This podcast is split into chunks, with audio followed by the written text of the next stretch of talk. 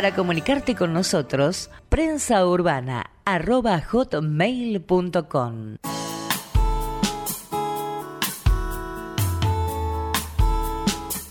Prensa Urbana. Prensa Urbana. En Ecomedios, AM 1220. La Sociedad Argentina de Pediatría nos hizo llegar una gacetilla en estos días donde nos comenta sobre la preocupación en relación a las barreras que condicionan la lactancia luego de los primeros seis meses de vida del bebé. Eh, es un tema que lo vamos a tocar con la doctora Rosana Conti, médica pediatra, neonatóloga, eh, secretaria del Comité de Lactancia de la Sociedad Argentina de Pediatría. Muy buenas tardes, doctora Conti. José Bouza le habla. ¿Qué tal, José? Muy buenas tardes, un gusto. Eh, doctora, eh, un agrado contar con su, su conversación en este momento y lo que nos pueda suministrar sobre esta preocupación, se le puede llamar, sobre los problemas que se encuentra la, madre luego de los primeros meses, eh, donde probablemente tiene que reinsertarse a la vida laboral? Así es. Bueno, en esta semana de la lactancia que mm, acaba de transcurrir, se recuerda en todo el mundo la importancia de la lactancia humana eh, y es importante mencionar que eh, la recomendación de la Organización Mundial de la Salud a la que adhiere nuestra Sociedad Argentina de Pediatría y nuestro Ministerio de Salud es hasta los seis meses en forma exclusiva y luego continuada con el agregado de alimentos adecuados, pero continuada hasta los dos años o más. Eh, por eso es importante remarcar la importancia de continuar con la lactancia más allá del sexto mes.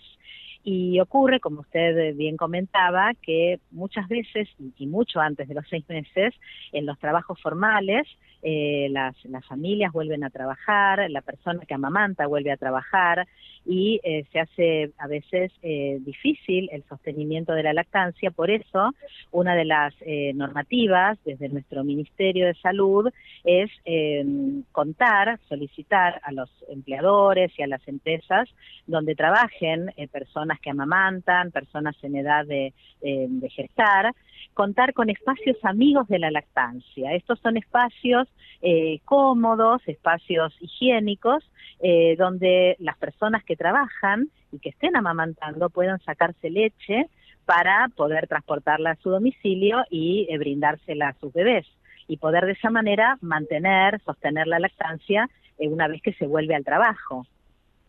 Ahora, la conservación de esa leche que, que se extrae para después suministrarla a bebé, ¿tiene que tener algunas condiciones especiales de temperatura, de, de, de aseo? Coméntenos es sobre una, esas una pregunta Sí, una pregunta muy interesante. Obviamente todo esto se hace con medidas de higiene básicas como el lavado de manos, todos los utensilios deben estar limpios pero eh, lo mismo que, eh, digamos, cuando un bebé empieza a comer, o sea, las manitos limpias, las manos de la persona que le da de comer limpias, el espacio debe estar higienizado.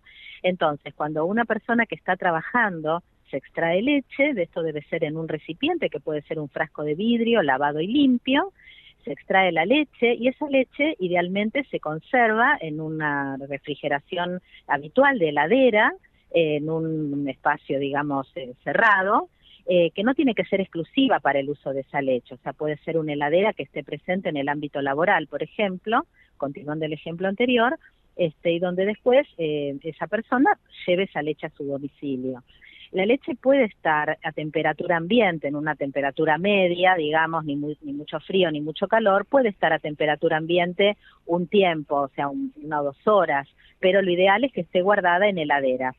Si eso luego se conserva, eh, como cuando se mandan las viandas a los niños a la escuela, por ejemplo, se conserva en un, eh, en un espacio, digamos, que conserve la temperatura, como una lanchera o, o, o recipiente de telgopor, eso se, eh, digamos, mantiene la temperatura de la leche el tiempo necesario para que la persona que, que se extrajo la leche la pueda llevar a su domicilio pero bueno. no necesita mayores este, cuidados, digamos, simplemente la higiene y conservar temperatura en la heladera. Digamos que la leche llevada en su recipiente se cubre todos los aspectos higiénicos de la misma. Eh, ¿Cuánto eh, tiene de duración para que se pueda eh, dar al bebé? Bien, una vez que la leche está en la heladera, se puede guardar perfectamente un par de días si esa leche eh, se frisa, por ejemplo, si la mamá que trabaja se extrae leche y la conserva en el freezer, esa leche puede durar tres meses. Y se desfrisa este, poniendo a la temperatura ambiente o bajándola a la heladera. No hace falta ponerla en ningún, eh, digamos, calentarla ni nada por el estilo. El bebé la leche la toma a temperatura ambiente. ¿La calidad de la leche materna es siempre la misma con el paso de, de los meses? Eh, no, la leche materna es un elemento vivo que va cambiando eh, no solamente con el paso del tiempo, sino también a lo largo del, día y en distintos momentos de la lactancia. No es lo mismo la leche que produce una mujer que acaba de dar a luz que la leche que luego llamamos madura, que es la leche que empieza a producir en los días sucesivos. Eh, a lo largo del día la leche también puede cambiar eh, según el, digamos, la alimentación que la madre ha tenido eh, y también a lo largo de la misma toma, ya que, por ejemplo, cuando un bebé está mamando, hacia el final de esa toma, la leche que obtiene es una leche más rica en grasa. Podríamos decir que la primera leche que obtiene es más saciante de sed, tiene más cantidad de, digamos, de contenido acuoso y más cantidad de proteínas, mientras que la leche del final de la toma tiene una mayor cantidad de grasas. Por eso es importante que las tomas sean adecuadas en tiempo para que el bebé engorde, ¿sí? Eh, y a lo largo de los meses también esa leche va cambiando. Por ejemplo, luego del año de vida, ahora que hablamos de lactancia luego de los seis meses, en el segundo semestre de vida y luego del primer año de vida, cuando un bebé continúa recibiendo leche humana, eh, que mame, por ejemplo, cuatro o cinco veces al día, está recibiendo aproximadamente entre un 30 y un 40% de las proteínas totales que necesita en el día. Entonces es muy importante ese aporte.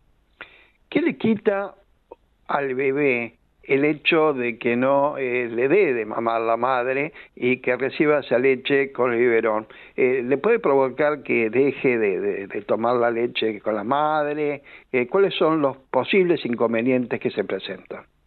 Bien, bueno, cuando comienzan, digamos, en algún momento, si la madre decide, la familia decide dejar de amamantar y se comienzan a, eh, digamos, a introducir otras leches, eh, ahí merma la producción, porque la producción de, leche del pecho depende de la frecuencia. Entonces, cuantos más veces tome el pecho el bebé, más leche la madre va a producir. Cuando se empiezan a introducir otros alimentos, naturalmente a los seis meses, ahí comienza el destete natural, o sea, el bebé va a ir intercalando eh, alimentos y va a ir bajando, digamos, las tomas. Entonces ahí es naturalmente como se va dando un destete.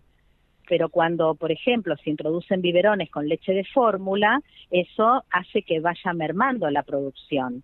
Por eso es importante eh, reconocer los beneficios de la lactancia para, eh, bueno, continuar con lactancia natural sin aportar leches de fórmula, ¿sí? Lógicamente el amamantamiento es una labor de la madre, pero ¿qué incidencia tiene el grupo familiar, eh, el papá, los hermanos, la abuela, el abuelo? ¿Qué incidencia tiene eh, en ese, ese rol de, de capacitar al bebé para que empiece su, su lactancia y posterior alimentación normal? Bien, es muy, muy linda la pregunta porque es muy importante pensar la lactancia como una responsabilidad compartida, eh, no solamente por la persona que amamanta, sino también por toda la familia, eh, las redes familiares, eh, las redes, digamos, sociales reales, ¿no? No hablo de las redes, este, digamos, de, hablo de las redes entre las personas, el sostén de toda la comunidad cuando una persona, por ejemplo, vuelve a su trabajo, contar con el apoyo del empleador o la empleadora, contar con el apoyo de sus compañeros de trabajo en los tiempos en que esa mamá se esté extrayendo leche, por ejemplo, en el espacio amigo de la lactancia, contar en la persona que trabaja eh, en los trabajos formales, tenemos una ley de contratos de trabajo por la cual eh, la persona que trabaja durante el primer año de vida de su bebé puede contar con dos medias horas, es decir, una hora en total, eh, disminución de su horario laboral para poder amamantar, para favorecer la lactancia. Entonces, la lactancia es una responsabilidad de toda la sociedad. Cuando una persona que amamanta tiene apoyo de su pareja, de los otros hijos, de todo el entorno familiar, de sus amistades, etcétera, eh, esa lactancia va a ser exitosa se necesita apoyo para llevar adelante la lactancia. Doctora, ¿qué eh, mensaje le agradaría dejar eh, más allá de lo que hemos hablado durante estos minutos y que eh, hacer ese hincapié que normalmente se hace en los diferentes temas que se tocan? Bien. Bueno, en primer lugar, eh, más allá de todo lo que hemos hablado, también eh, reforzar la idea de que la lactancia es una elección de las familias, es eh, también el deseo materno a continuar con esta lactancia y a sostenerla. También debemos respetarlo como equipo de salud para poder apoyar a aquellas que lo deseen. Es eh, también un derecho de la persona que amamanta poder continuar la lactancia y es también un derecho del bebé el recibir leche humana. O sea, tenemos que tener en cuenta todas estas cosas y sobre todo, bueno, el, el deseo de la mujer por sostener la lactancia, ¿no?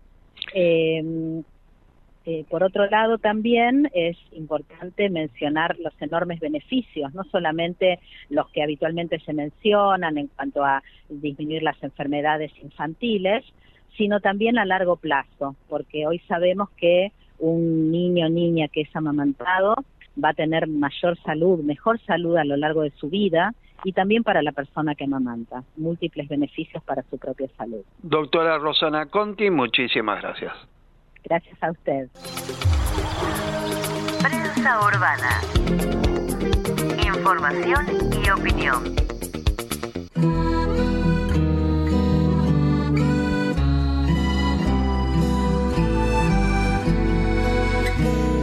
Michel, ma belle, these are words that go together well. My Michel, Michel, ma belle, sont des mots qui vont très bien ensemble, très bien ensemble. I love you, I love you, I love you. That's all I Until I find a way, I will say the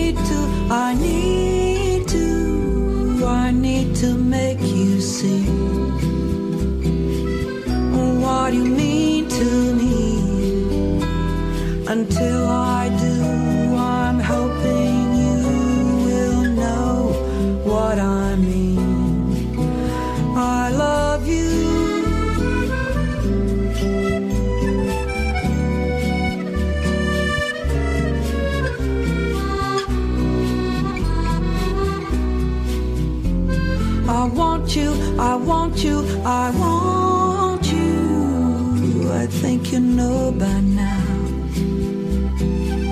I'll get to you somehow. Until I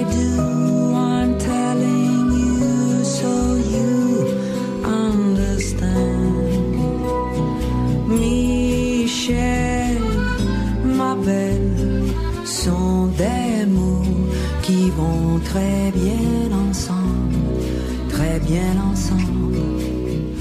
I will say the only words I know that you understand, my Michelle.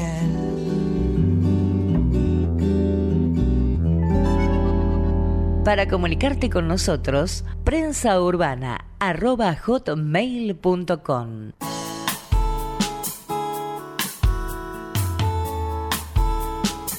Prensa Urbana. Prensa Urbana. En Ecomedios, AM 1220. Durante el mes de mayo se trata de concientizar sobre el cáncer de vejiga. Y en esto están diferentes instituciones, eh, entre ellas la Asociación Argentina de Oncología Clínica, eh, la ARCE, Liga Argentina contra el Cáncer, y VICARE, que es la Asociación de Pacientes eh, y Familiares con Cáncer Renal y Vejiga, y estamos ya en comunicación con su presidenta, la profesora Claudia Miranda, a la cual agradecemos que nos acompañe en el día de hoy. Muy buenas tardes, Carmen. José al habla. Muy buenas tardes, José. ¿Cómo estás? Bien. Eh, bueno, me alegro de estar acá con ustedes en este ratito. Eh, ¿Qué te puedo contar? Vicare nació hace dos años eh, y en el 2020, en plena cuarentena, y lo fundamos con mi marido. Y eh, bueno, él falleció en el 2021, estuvimos parados un tiempito y arrancamos con todo hace un año. Así que el presidente honorario y fundador de Vicari, que es el doctor Matías Chacón, es muy conocido, del Instituto Alexander Fleming. Sí. Hemos hecho nota en algunas oportunidades. Exactamente, sí, señor. sí. Eh, bueno, que decime qué quieres que te cuente, contame. Decime qué, mensaje podés eh, llevar en este momento eh, para concientizar sobre eh, aquellos eh, pacientes, que, personas que están sufriendo justamente ahora que estamos hablando sobre cáncer de, de vejiga, a- eh, consejos o ítems que pueda llegar eh, ayudar, ¿no? A, a participar en algo en estos momentos de, de no sé si llamarle de preocupación, eh, pero vos sabés más que yo sobre esto. sí, bueno, te cuento. em, los pacientes, hay muchos que son nuevos y están muy asustados. Esto es algo muy, eh, como sabrás, la palabra cáncer es, es una palabra tabú que nosotros lo que estamos tratando de hacer es que, que de desmitificarla. Eh, la palabra cáncer no es una mala palabra, al menos para mí, yo llevo 13 años de cáncer. Eh, es diferente ahora a lo que era antes, hay muchísimos tratamientos el paciente nuevo que recién llega con cáncer de vejiga, primeramente tiene que, eh, lo primero que tiene que hacer es hacerse estudios, ya si tiene antecedentes, si es fumador, eh, si orina con sangre, si tiene dolores en, los- en la espalda. eh, hay, hay varios indicios. O también puede ser que no los hayan, ¿sí? Porque a veces esto es, es imprevisto. Muchas veces se declaran eh, cuando vos de casualidad te vas a hacer un estudio de otra cosa y salta. Pero siempre hay que tratar de investigar y ver si tenemos antecedentes o, o qué es lo que lo que puede llevar a, a que nosotros hagamos una consulta. Eh, en cuanto a, a que tengamos la, el, el el- ya el diagnóstico hecho, no dejarse estar, eh, juntarse con alguna agrupación. Eh, la gente que ya tiene la enfermedad es el mejor compañero para ayudarte a salir adelante. Eh, la comunicación que hay entre paciente y paciente es fundamental, porque hablan de igual a igual. Y antes que eso, la familia. Siempre la familia es, es lo que más, más ayuda a un paciente. Apoyarse en la familia es todo. Claudia, te, te pregunto por la experiencia que, que has vivido y, y por el eslogan creo que acompaña a la Asociación Vicaria, que es eh, vivir con cáncer, porque muchas veces escuchamos lucha contra el cáncer, ustedes dicen vivir con cáncer. Exacto. Vivir con cáncer. Mira, como te decía en un principio, eh, de, que para mí me enseñaron que la palabra cáncer no es mala palabra. Hay que hablarlo, hay que largar todo lo que uno tiene y aprender de ello, porque como ya es tu compañero, ya lo tenés, no podés estar en contra de eso, tenés que aprender a convivir con eso. Vivir con cáncer es, es vivir de otra manera, pero en el mismo mundo. Vos seguís trabajando, seguís comiendo, seguís teniendo hijos, familia, hijos que criar o nietos que, que, que criar. Eh, tenés que seguir cocinando, haciendo los mandados. La vida es, es normal, igual que siempre. Eh, vivir con cáncer es eso, acostumbrarnos a que vamos a seguir haciendo la misma vida que cualquier otra persona, pero con la enfermedad. Por lo tanto, considero, y me enseñaron mis médicos, que hay que aprender a convivir con ella, ¿Cuál es- aprender de ella. ¿Cuál es la motivación, Claudia, que te permite continuar cuando hay, bien lo notabas vos, que es mucha desinformación eh, ante la presencia que hay ya tratamientos y medicamentos que puede lograr el control? Sí, hay, hay desinformación, pero ahora no tanto como antes.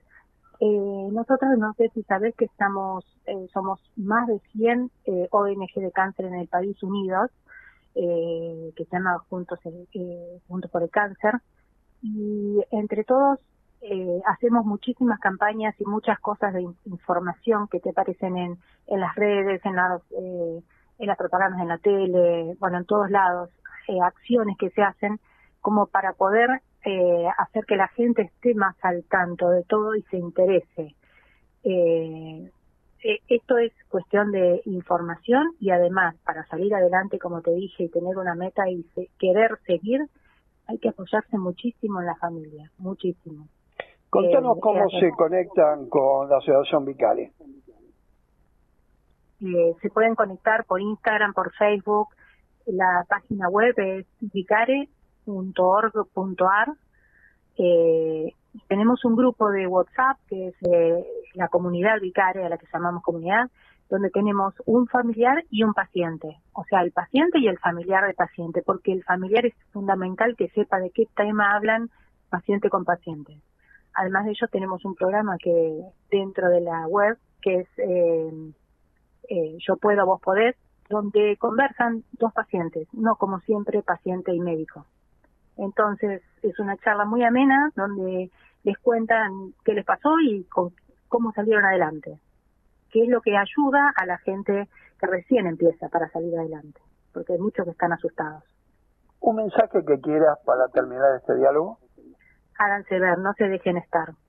Claudia Miranda, presidenta de la Asociación Vicaria, Asociación Argentina de Pacientes y Familiares con Cáncer Renal y de Vejiga. Te agradezco mucho el mensaje que nos has dejado en el día de hoy. Muchas gracias a vos, José. Gracias por la nota. Prensa Urbana. Información y opinión.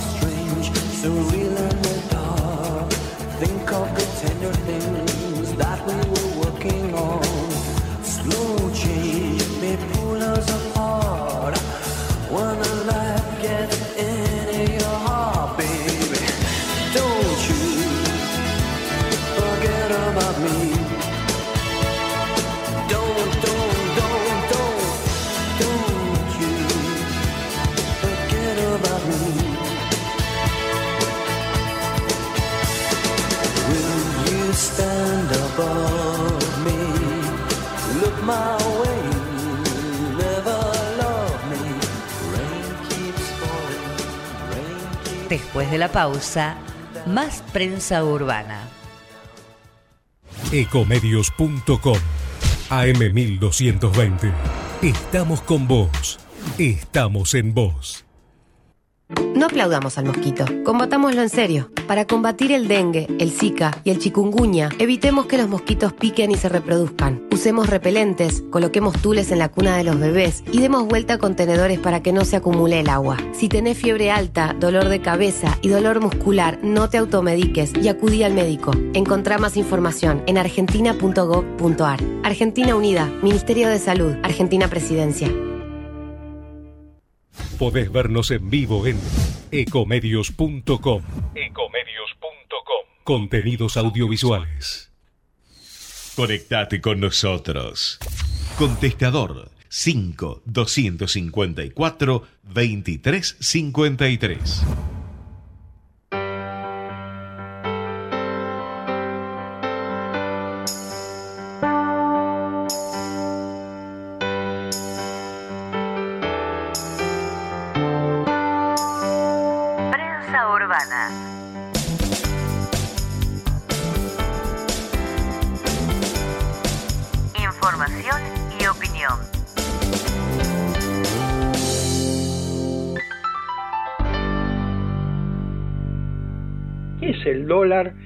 Para cada uno de los habitantes de Argentina. Para cada uno es algo diferente. para aquel que lo tiene para invertir, que lo tiene para pagar, o aquel que lo desea tener porque no lo tiene, no, no todos tienen el acceso al dólar en Argentina. Y, y es una preocupación. Pero ¿qué pasa con el dólar y lo que podemos llamarle la producción? Y en este caso, ¿qué pasa con el dólar y la parte agropecuaria? Eh, ¿Qué pasa con, el campo? ¿Qué pasa con los que tienen que, que, operar justamente con las agroindustrias, con las semilleras. ¿Qué, pasa con ese mundo que desde la ciudad de Buenos Aires lo hemos tan alejado, pero sin embargo cruzamos una calle y, sus productos, sus producciones, eh, las tenemos eh, en un mercadito, las tenemos en un almacén, eh, lo vimos permanentemente y es conocerlo poco a poco un poquito más y entender sus fluctuaciones también. Y hoy vamos a hablar sobre el dólar país. Eh, ¿Qué pasa con, con este tema? ¿Qué pasa con las importaciones de los agroinsumos? Con este tema, Diego Napolitano es prosecretario de la Cámara Empresaria de Distribuidores de Agroquímicos, Semillas y Afines Bonaerense, que la sigla es SEDASABA. Eh, muy buenas tardes, Diego. José Boxa te habla. Hola, José. Buenas tardes. Gracias por la invitación. Bien, vamos a explicar un poquito, muy, muy brevemente, lo que es Sedasaba para que la gente vaya entrando en tema. Bueno, Sedasaba, nosotros somos una familia, te diría, de 170 socios, más de 170. Eh, estamos en más de 100 localidades de la provincia de Buenos Aires. Eh, nuestros socios son distribuidores de agroquímicos, semillas y afines. Eh, y para que tengas una idea, debe haber unas 620 bocas de expendio, de las cuales en Sedasaba somos unas 400. y bregamos por, por los derechos de los distribuidores, ¿no es cierto? Los derechos de los distribuidores. Eh, estás hablando de una cantidad eh, importante de, empresas o eh, pequeñas pymes o grandes pymes que están pendientes en su gran mayoría de lo que es eh, el dólar y el cambio del dólar. Eh, ¿A qué le llaman el dólar país? Bueno, eh, primero como para que la gente sepa, nosotros nos manejamos con el dólar divisa. Bien, nosotros facturamos y comercializamos con dólar divisa. Ese es punto uno. Punto dos, después está el dólar agro, ¿no es cierto? Que es el dólar diferencial que se le dan a los cereales. Digamos, nuestros clientes, los productores, a veces tienen dólar agro eh, o el dólar soja. Y luego tenemos el dólar país, este nuevo dólar eh, que, que empieza a ser parte de nuestras vidas, que no lo era antes, por lo menos en la parte comercial. Este nuevo dólar automáticamente lo que hizo fue influir en la construcción de los precios eh, que empezamos a recibir nosotros de parte de las empresas importadoras y formuladoras de fitosanitarios. Eso lo que hizo fue automáticamente con este, este nuevo impuesto, que en la actualidad es de un 7.5%, fue que básicamente nuestros proveedores nos trasladaron ese impuesto a nosotros. Y, y, por ende nosotros trasladamos el impuesto. En algunos casos puede ser que no lo hagan, pero básicamente es lo que nos obligan a hacer porque es un impuesto. Un impuesto más eh, que se le agrega a los productos. Eh, a eso vino el, el dólar país. Teniendo un, un, gran problema que nos da una incertidumbre porque este, digamos, el, el, ministerio se guarda la potestad de ese impuesto del 7.5, eh, elevarlo y empieza a haber rumores, ¿no es cierto?, de llevarlo más alto, llevarlo hasta un 30%. Em, ¿Qué hizo este dólar país desde la implementación? Bueno, virtualmente paró la comercialización eh, en la cadena. Hoy tenemos todo parado, por así decirlo. Em, si me preguntas si, si existe la oferta de producto, te diría que hay una oferta acotada. Por ahora el desabastecimiento no se ve, pero uno no puede comprar todo lo que quisiera comprar correcto. Eso es eh, eh, un gran panorama de lo que está pasando. Ahora digo, eh, la pregunta que cabe, porque lo llamas este 7,5 es de impuesto. Eh, todo impuesto es recaudatorio. Ahora, recaudatorio para las arcas de, del Estado, pero al mismo tiempo me está diciendo que la consecuencia es un parate. Claro, porque eh, te, cuento cómo se cobra ese impuesto también, digamos, porque eh, lo que es interesante es cómo se construye el impuesto. Cuando, digamos, se paga sobre la letra, la letra es la factura, ¿no es cierto?, que se compra en el exterior. Entonces, el gobierno pide que cuando llega la mercadería, eh, en este caso el proveedor, el que la compró, adelante de ese 7.5%, adelante el 95%. ¿Bien? Lo adelanta en pesos. Y el resto lo termina pagando cuando esa factura vence en el exterior, que usualmente vamos a ponerle un promedio de 180 días. Pero cuando va a pagar, para cumplir ese 7.5, se encuentra que lo pagó en pesos y lo tiene que pagar sobre una letra en dólares que puede estar devaluado. Entonces, lo que crea, José, es una gran confusión también. Entonces las empresas proveedoras, a nosotros, a los distribuidores, te diría que no saben muy bien cuánto aplicar de aumento en sus listas de precios. Pues no está claro tampoco, en un contexto, no te diría inflacionario, sino devaluatorio. ¿Bien? Em, y eso también, la precaución que toman las empresas antes, inclusive de las pasos, que genera y genera un parate. ¿Eh? Genera un parate, genera temor. Eh, uno no sabe si está bien comprar o no está bien comprar, qué hace. Em, y es lo que uno brega, ¿no es cierto?, en toda actividad comercial, previsibilidad, nada más que eso. ahora, eh, nuestro país tiene una variedad interminable de tipos de dólares. ¿Cómo llega el dólar país al sector de ustedes? ¿Cómo ustedes lo pidieron, el Estado lo ofreció? ¿Cómo llegó? No, eh, acá por eso eh, hago una gran diferenciación entre dólar agro y dólar país. El dólar país es un impuesto. Es un impuesto sobre el dólar eh, al sector importador. Lo que pasa es que a nosotros, ¿cómo nos llega? Nos llega como un aumento de precio básicamente. ¿Bien? Eso es punto uno. El punto dos es, el dólar agro en realidad es un dólar al productor, Donde le va a pagar un dólar diferencial sobre el cereal, por un tiempo acotado. En este caso creo que es hasta el 31 de agosto este nuevo dólar agro. Eh, pero básicamente el dólar país ha llegado eh, como un impuesto recaudatorio, claramente. Claro. Ahora, este faltante que estás avisorando, ¿a, cuánto tiempo lo tenemos ya presente y que puede llegar a influir a todo lo que es la producción del campo? Bueno, nosotros estamos en una época, te diría, José, casi crítica, porque necesitamos fertilizantes y las compañías de fertilizantes eh, han restringido enormemente la oferta, ¿sí? Enormemente han restringido. Eh, y ahí hay un problema.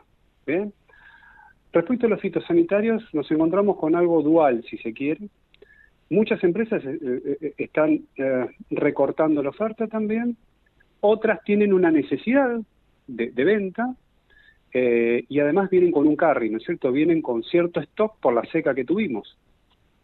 Entonces, te diría que ahí la oferta medianamente está con precaución. En fertilizante la oferta está acotada, claramente. Ahora, ¿hay riesgo de cesación de pago? Eh, que económicamente, porque decimos que tenemos un campo potencia, pero es una potencia que necesita eh, de los engranajes y parte de ese engranaje son ustedes como distribuidores de los productos necesarios para la producción.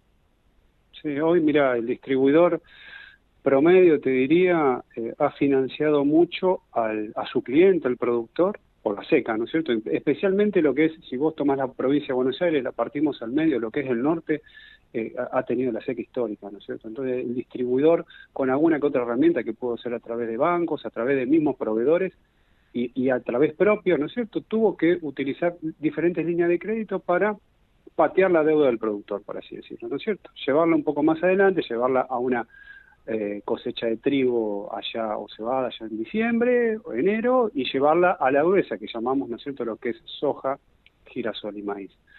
Eh, yo te diría, José, que el sector es, bastante solvente, por así decirlo. ¿No es cierto? Imagínate, luego de una seca tan fuerte, el sector sigue estando. Pero bueno, en, en, un escenario de elecciones, de, de, tambaleos del dólar, es complicado comercializar de esa manera, ¿no es cierto?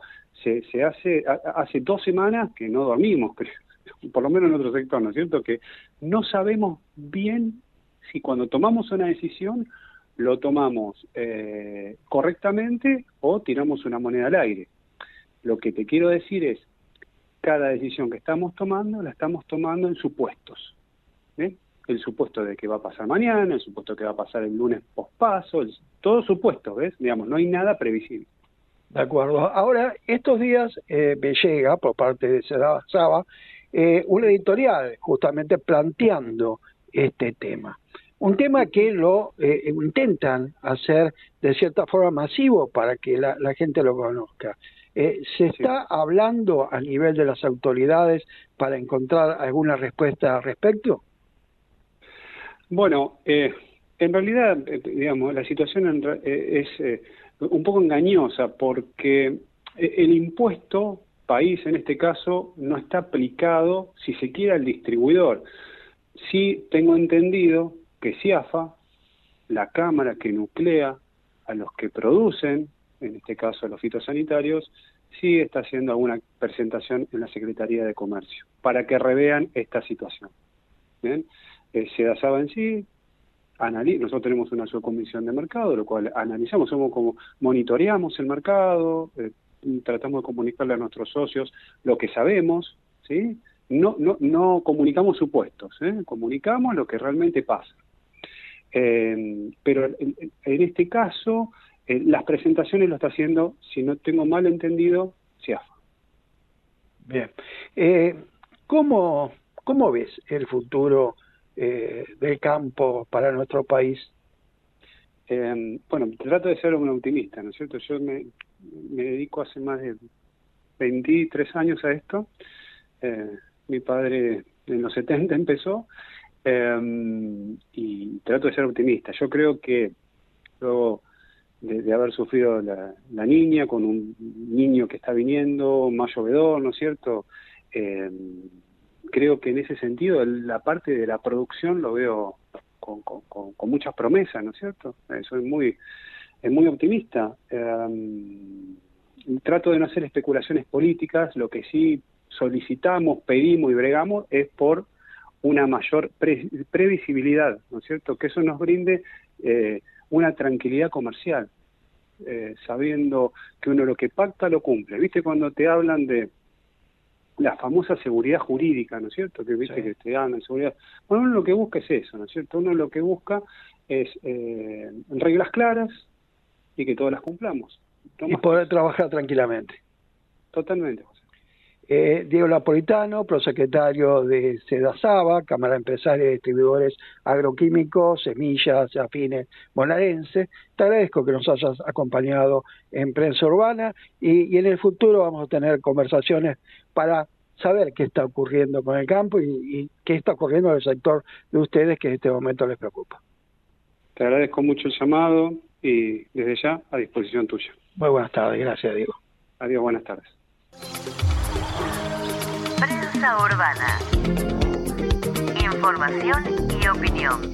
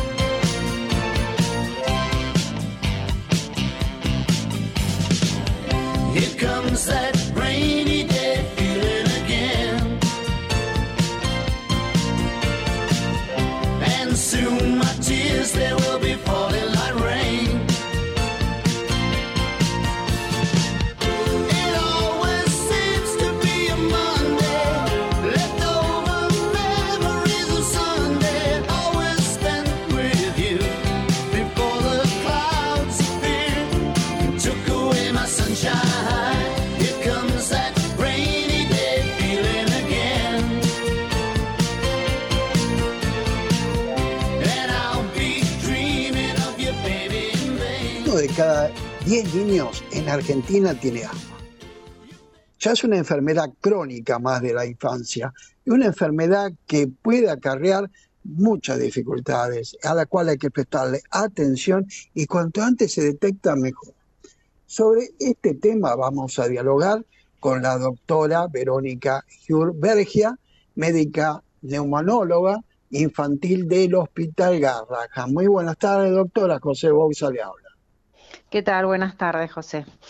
Bien, ¿qué, ¿qué, nos puede acercar en prensa urbana en este día como para poder ayudar a la familia que tienen estos niños y la detección del asma? Bueno, primero hay que reconocer que es una enfermedad muy prevalente en, pediatría, es muy frecuente que eh, se encuentren niños con episodios de obstrucción bronquial recurrente, tanto en preescolares como en escolares. En preescolares se estima que para los 3 o 6 años uno de cada dos niños ha tenido episodios de sibilancias recurrentes. Y la prevalencia ya en escolares y adolescentes es esta cifra que estamos manejando, ¿no? Uno de cada diez chicos, uno de cada diez pacientes que tiene un pediatra en su sala de espera va a tener este diagnóstico. La buena noticia es que es una enfermedad que en la mayoría de los casos tienen formas leves o moderadas que se controlan muy fácilmente con muy poca medicación. Em, y esto asegura eh, una calidad de vida absolutamente normal y poder hacer todas las actividades que el niño tiene que desempeñar en la escuela, con actividad física, ir a un cumpleaños, es decir, con muy poca medicación y con medicación simple se logran muy buenos resultados. El asunto es hacer el diagnóstico, consultar, porque si no se hace diagnóstico, obviamente no se puede hacer ninguna intervención terapéutica y no se puede mejorar la vida del, paciente desde ya, ¿no? Claro. Ahora, eh, con respecto al asma como, como enfermedad en sí, eh, no se puede prevenir, es decir, no solamente la detección, sino cuando se está en presencia de un grupo familiar con antecedentes de, asma. ¿Hay forma de prevenirlo y que no surja en las criaturas esta enfermedad? Lamentablemente no se puede prevenir. Es una enfermedad multifactorial que tiene una parte genética de predisposición, por eso es bastante frecuente encontrar en un chico que tiene asma la mamá o el papá o familiares directos con la misma patología o con patologías relacionadas, ¿no? Pero no, lamentablemente no se puede evitar el desarrollo ni se puede eh, alterar el curso. Es decir, es una enfermedad que se controla perfectamente pero por eso hablamos de una enfermedad controlable y no curable, ¿no? Sí. Eh, precisamente por este origen multifactorial, poligénico, que hace que es, una condición eh, que afecta al bronquio, que es una inflamación crónica en el bronquio, que condiciona que bajo ciertas circunstancias, ante ciertos desencadenantes que son diferentes, eh, y son diferentes para cada individuo también, el bronquio se cierre. Al cerrarse el bronquio, el aire entra poco, y suele escucharse ese ruido expiratorio musical como un chillido agudo, que son las sibilancias y que en, digamos en el lenguaje popular es, el broncoespasmo que todas las mamás cuentan y que refieren, em, y esa es la expresión de esa, de esa condición. ¿Qué desencadena esa situación? ¿Qué puede producir que esos bronquios se cierren? ¿no? Eh, muchos desencadenantes. En general, en pediatría, las infecciones virales estacionales son los principales desencadenantes. Por eso, la mayor cantidad de síntomas en los pacientes con asma ocurren en estas épocas, ¿no? Donde hay circulación viral a partir de mediados de septiembre, esto cae francamente, ¿no? Y después puede haber otros desencadenantes como, bueno, la exposición a humo de cigarrillo, el ejercicio, los cambios estacionales y los pólenes, en fin, hay muchos desencadenantes que pueden generar los síntomas en un bronquio ya predispuesto.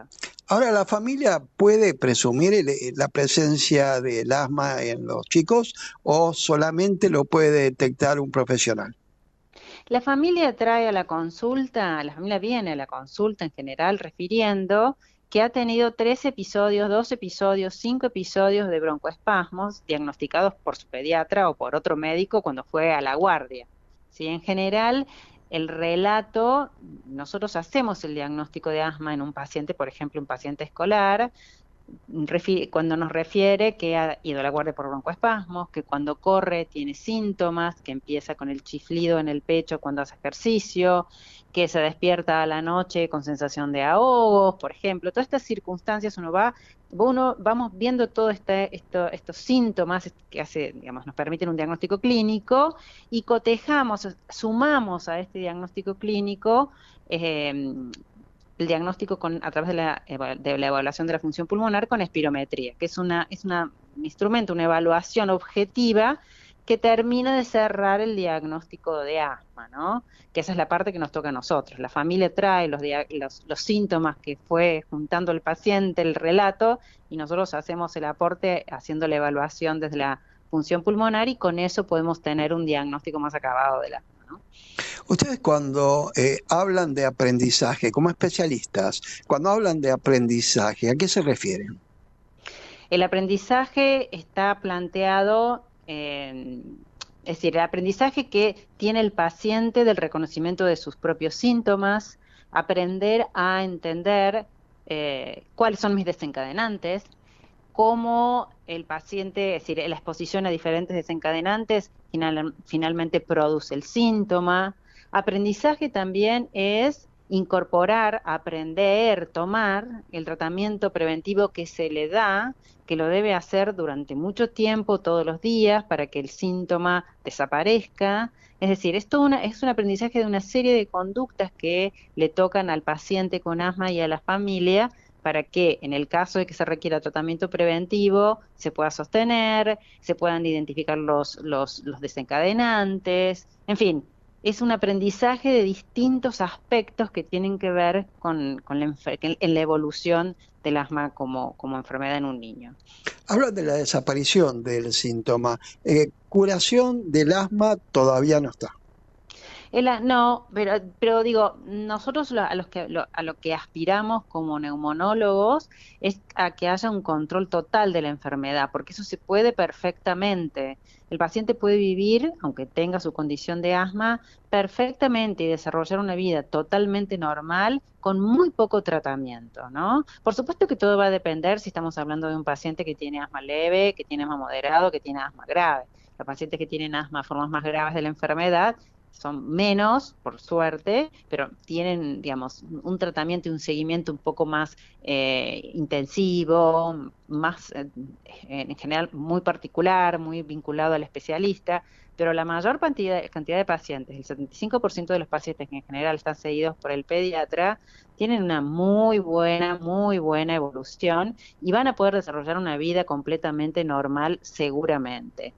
Ahora, ah, también le tengo que comentar digamos, eh, tengo que decir que no estamos logrando el control total de, los pacientes con asma.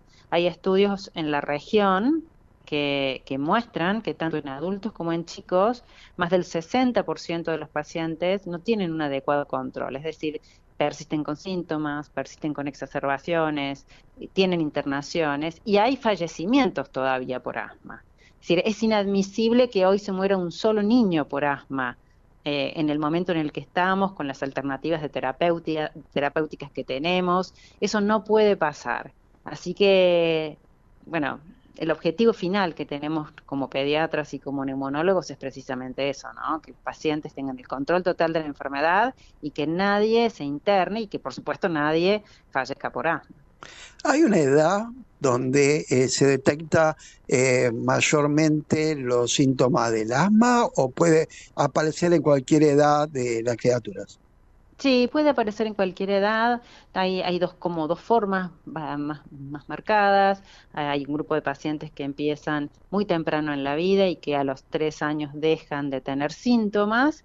Y hay otros que empiezan a partir de los cuatro o cinco y que van a persistir a lo largo de toda la vida, inclusive en la edad adulta. Cada uno de estos grupos tiene algunas particularidades que, bueno, que nosotros como, como, como médicos, como pediatras o como neumonólogos las, las, vemos, las identificamos, porque lo que en realidad nosotros tenemos en mente es ver cuál va a ser el curso de la enfermedad del chico y hablar con la familia ante esa perspectiva, ¿no?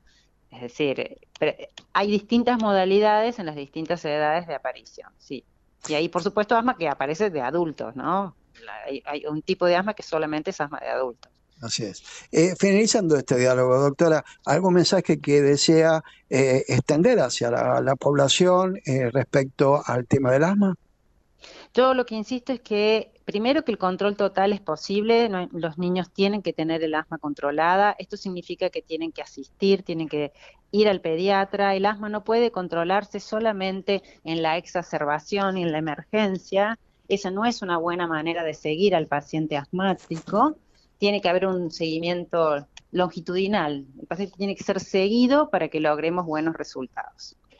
Doctora Fiubergia, muchísimas gracias y bueno, que espero que este mensaje sirva y que principalmente eh, a los chicos hay que llevarlo al pediatra y tienen que tener un control permanente. Así es, así es, así es, usted lo ha dicho. Muchas gracias. ¿eh? Prensa urbana. Información y opinión.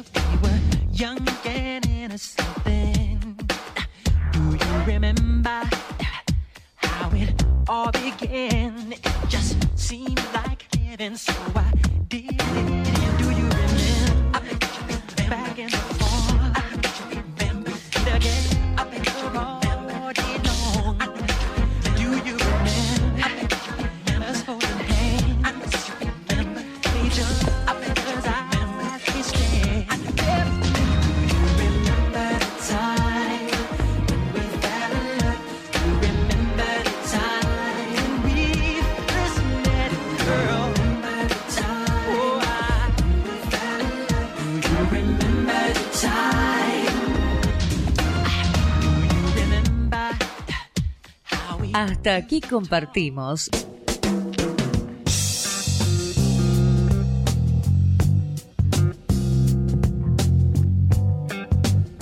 Prensa Urbana.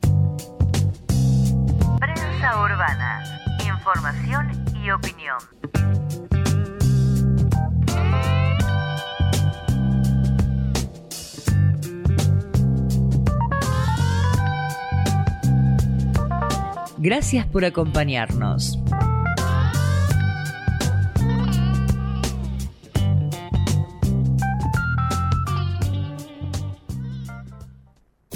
Desde Buenos Aires, transmite LRI 224, AM 1220, Ecomedios